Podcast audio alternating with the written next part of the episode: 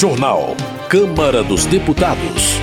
Arthur Lira defende retomada da votação do projeto que criminaliza as fake news. Novo sistema tributário será implantado gradualmente até 2033. Protocolo para atender vítima de violência sexual em casas noturnas ganha regime de urgência. Boa noite. Os deputados concordaram em colocar em regime de urgência o projeto que cria obrigações para casas noturnas em caso de denúncias de abuso sexual. O repórter Antônio Vital traz mais informações. O plenário da Câmara aprovou regime de urgência para o projeto que cria o protocolo Não é Não de atendimento à mulher vítima de violência sexual ou assédio em casas noturnas. A proposta detalha as obrigações dos estabelecimentos nos casos de denúncia de abusos. Entre outras coisas, eles terão que acolher e respeitar a vítima, afastar a mulher do agressor, chamar imediatamente a polícia, isolar o local para preservar as provas e guardar imagens de circuito interno de TV. Com regime de urgência, o projeto pode ser votado diretamente em plenário, sem passar pelas comissões. Mas não há consenso sobre a proposta. Na votação do regime de urgência, parlamentares de diversos partidos manifestaram preocupação com o texto reclamaram que os casos que obrigariam o cumprimento do protocolo eram vagos e poderiam prejudicar as empresas. Foi o que disse a deputada Bia Kisses, do PL do Distrito Federal. Nós estamos muito preocupados com uma série de coisas no texto, como a questão do constrangimento, que a gente acha que isso é absolutamente subjetivo e pode trazer muitas obrigações inexequíveis. E as empresas acabarão sendo é, punidas. Nós vamos liberar para encontrar, para que a gente possa trabalhar juntos na construção de um texto que seja minimamente viável. O projeto foi apresentado com a assinatura de 26 deputadas de diversos partidos.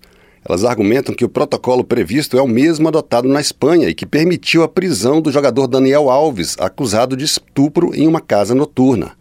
A deputada Dandara, do PT de Minas Gerais, uma das autoras da proposta, argumenta que as obrigações das empresas, no caso de denúncia de abusos, são uma maneira de proteger as mulheres e prevenir casos de violência. A violência contra a mulher é uma realidade ainda nos espaços em que deveriam ser de lazer, de confraternização.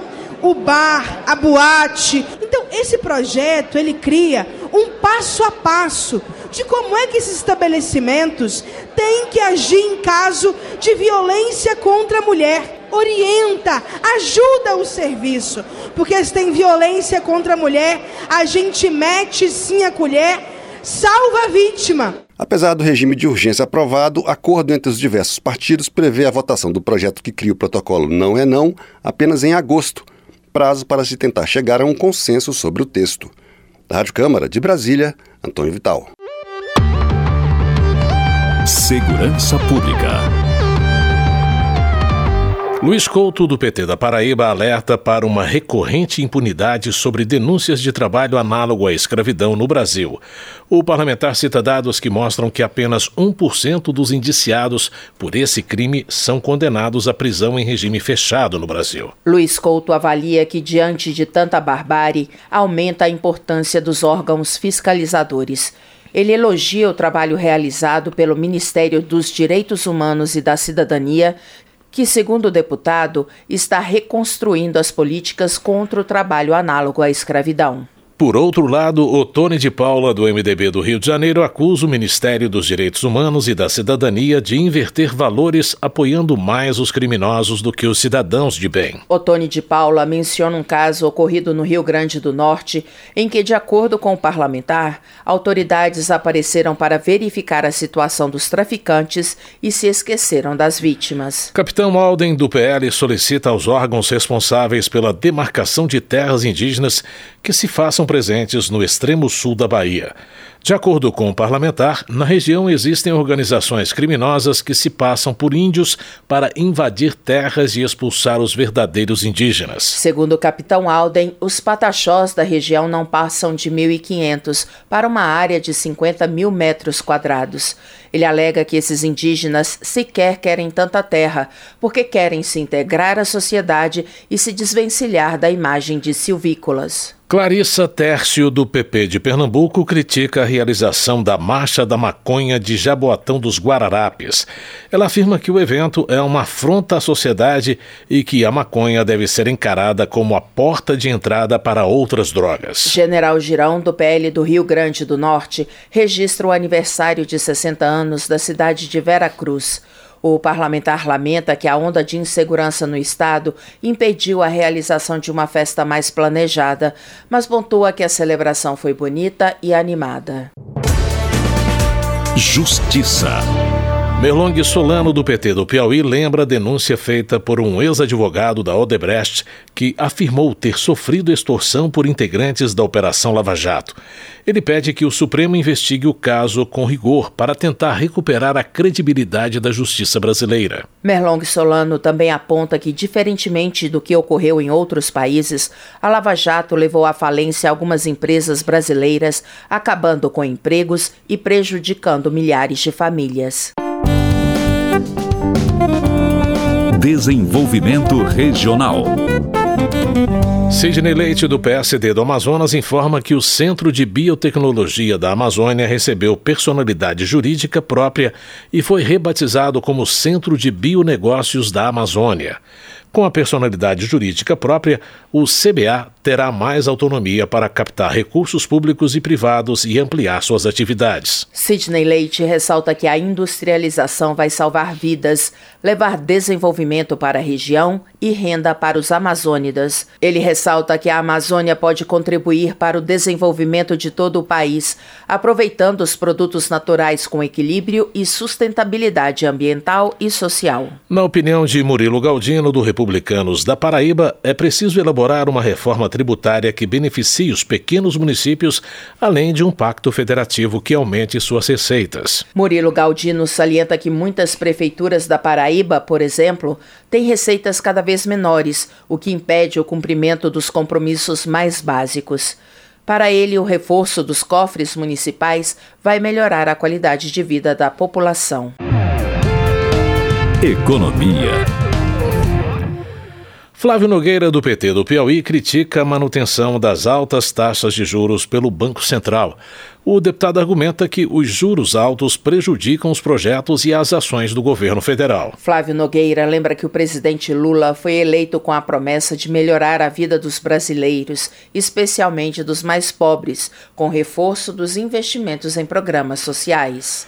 Welter, do PT do Paraná, destaca a importância do Banco do BRICS, grupo de países que, além do Brasil, conta com Rússia, Índia, China e África do Sul. Welter afirma que a instituição ajuda a promover o desenvolvimento sustentável e a melhoria da infraestrutura nacional, com a possibilidade de geração de emprego e renda para a população. Carlos Veras, do PT, destaca o novo programa de aquisição de alimentos com investimentos de mais de 500 milhões de reais para a compra dos produtos da agricultura familiar. Carlos Veras reitera que o programa de aquisição de alimentos é fundamental, especialmente para os cidadãos com menor poder aquisitivo. O novo sistema tributário em discussão na Câmara deverá ser implantado gradualmente até 2033. Acompanhe na reportagem de Silvia Munhato como a mudança vai chegar na prática ao consumidor. Um dos prazos de transição da reforma tributária de 50 anos pode ter deixado muita gente com a ideia de que não vai ver o novo sistema entrar em vigor. Mas, na prática, a extinção dos cinco tributos sobre consumo prevista na reforma estará completa em 2033. Ou seja, a ideia é que o contribuinte possa ter nessa data, na sua nota fiscal, o valor destacado da contribuição sobre bens e serviços, CBS federal, e do Imposto sobre Bens e Serviços, IBS, que será gerido por estados e municípios. Os dois terão as mesmas regras, só o que muda é a gestão. Em 2033, portanto, saem de cena IPI, PIS, COFINS, ICMS estadual e ISS municipal, que o contribuinte paga hoje, mas nem sabe quanto. Eles estão embutidos nos preços e não são destacados na nota porque são cobrados ao longo da cadeia de produção de um bem ou serviço. E na maioria das vezes, não dá para descontar o que já foi pago de imposto na fase anterior, porque não há essa previsão. Os novos tributos prometem esse creditamento, barateando produtos de cadeia longa, como os automóveis. É o que explica o relator da reforma, deputado Agnaldo Ribeiro, do PP da Paraíba. É difícil no Brasil você dizer que determinado produto ou serviço, quanto ele paga de imposto por conta dos resíduos tributários, que são aquilo que a gente paga de imposto está embutido em todo qualquer produto ou serviço que a gente compra, mas que a gente não acredita. Para evitar aumentos de preços de bens e serviços de cadeia curta, o relatório de Agnaldo Ribeiro prevê alíquotas reduzidas e até zeradas para itens diversos como serviços de saúde, cesta básica e medicamentos, além de um mecanismo de cashback. No sistema atual, o imposto é cobrado onde o serviço ou bem é produzido. O novo sistema desloca essa tributação para o local de consumo. Por causa do sistema atual, os estados faziam a guerra fiscal, ou seja, reduziam alíquotas de ICMS para atrair fábricas. A Lei Complementar 160 de 2017 previu o fim desses benefícios até 2032. Para compatibilizar este comando com a reforma, a proposta do relator cria um fundo com recursos da União para garantir os benefícios já concedidos. No total, serão aportados 160 bilhões de reais entre 2025 e 2032. A expectativa é de que a emenda constitucional da reforma tributária seja promulgada este ano, mas as leis complementares devem ficar para o ano que vem. Neste caso, a transição começaria em 2026, com um CBS de apenas 1%, para testar o sistema. Isso porque as alíquotas dos novos tributos precisarão ser calibradas para não aumentar a carga tributária. Em 2027, a CBS entra em vigor totalmente e a transição do IBS será entre 2029 e 2032. A transição de 50 anos, entre 2029 e 2078, será apenas para a distribuição da arrecadação dos novos tributos entre União, Estados e municípios, como explica o relator. Mas 50 anos é um prazo muito longo. Essa transição é apenas interna federativa, né? isso não vai afetar o cidadão.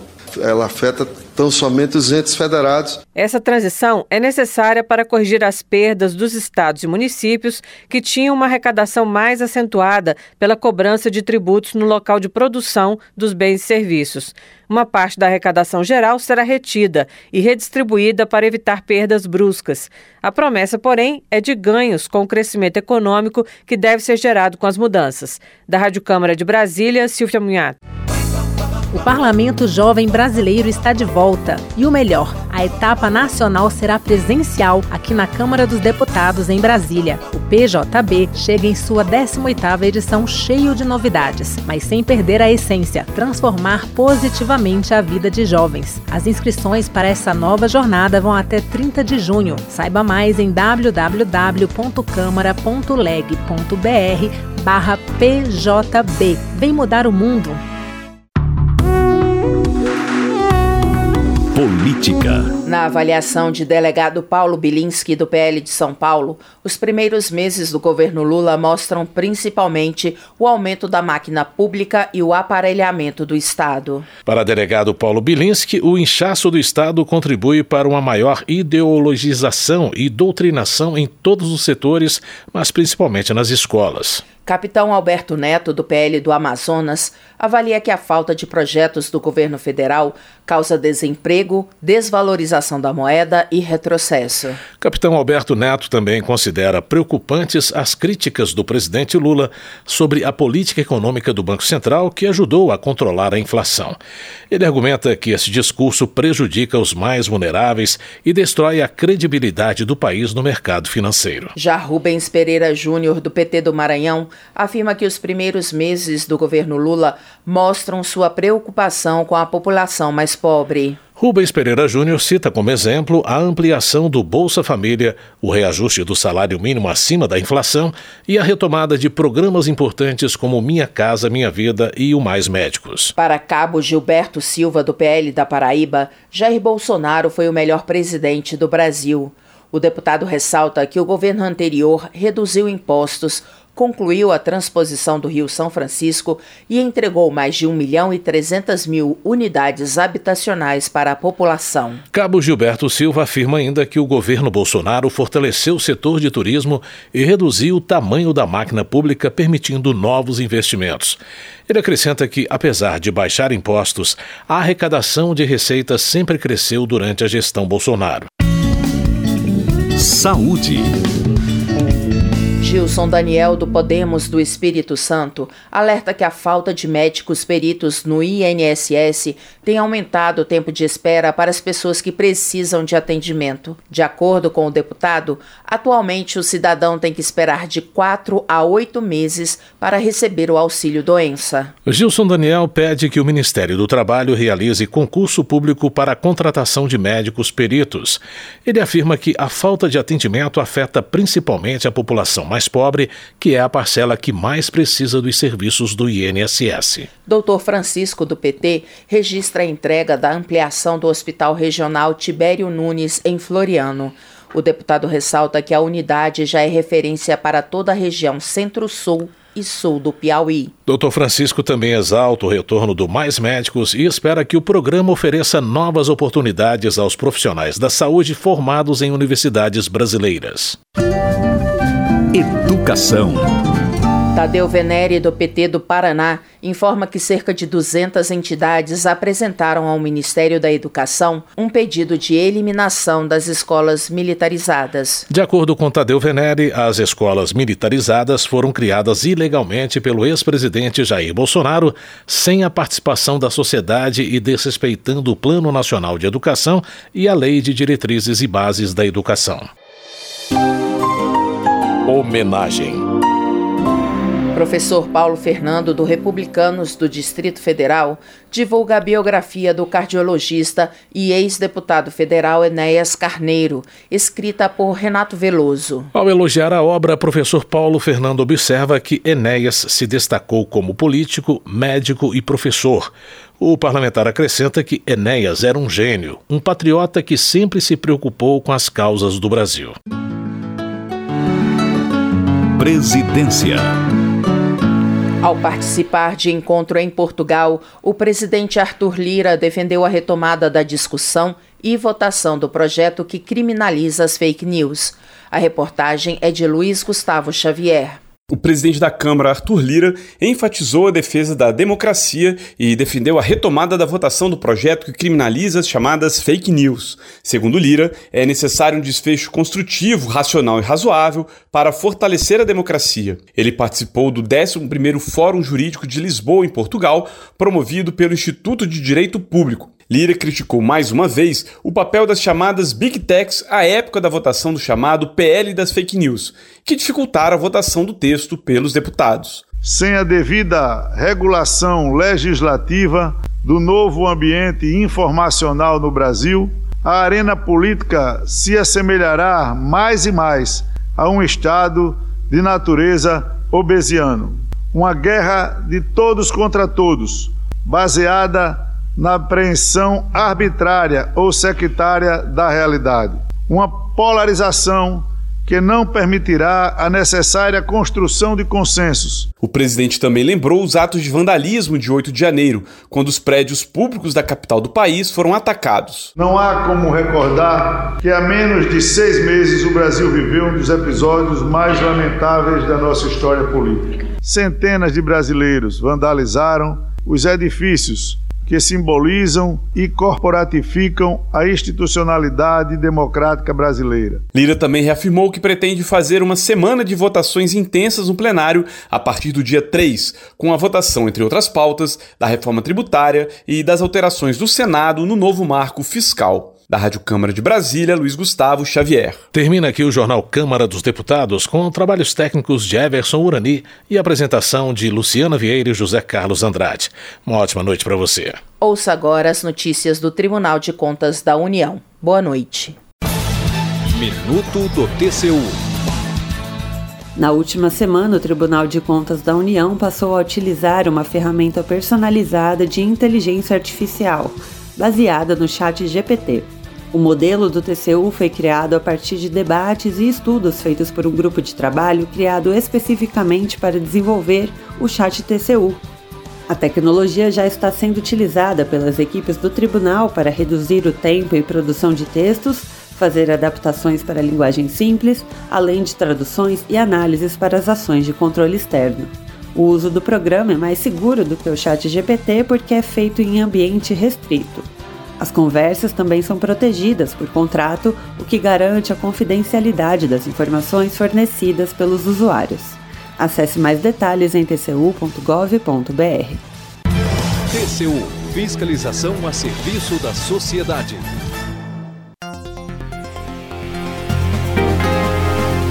Você ouviu A Voz do Brasil. Boa noite.